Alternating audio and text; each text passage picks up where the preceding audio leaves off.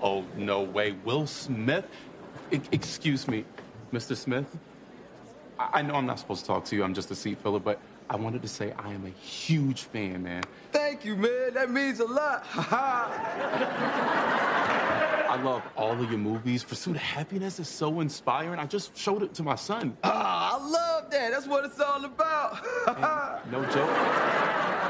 Getting jiggy with it is still my ringtone to this day. That's hilarious. Hey, I don't want to sound corny, but you're like my hero, man. This is the coolest night of my life. I mean, I'm talking to Will Smith. Chris Rock just got up on stage. I- hey, can I get a selfie real quick? Of course, yeah. Jada, I love you. G.I. Jane 2, can't wait to see it. Hey, I'll be right back, man.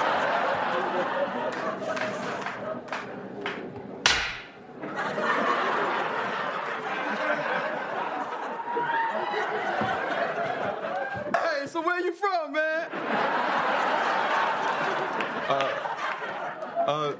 No, nowhere, man. I like your tugs, but by the way, look good, feel good, am I right? Keep my wife's name out your mouth! Man, I love the Oscars, man. I love movies, man. I just saw Paddington 2. You know, honestly, best movie I ever seen. I love that little bit, man. Hey, one second, y'all.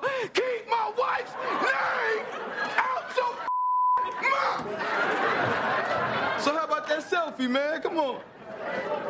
Nah, th- that's okay. That's okay. Aw, Ah, come on, man. Let's Yes. do it. Nah, I, I, I deleted my phone. All right.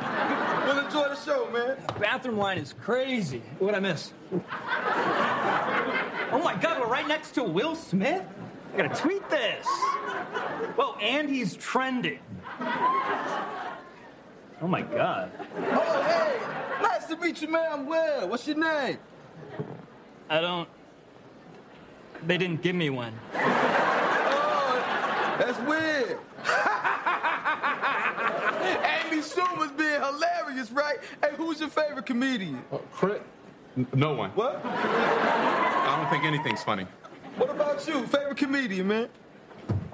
Dory? Who? Finding Dory? Comedian is finding Dory? Well, she is a funny fish, man. Richard Williams was a fierce protector of his family. Okay. I'm gonna say that in my speech, man. Okay.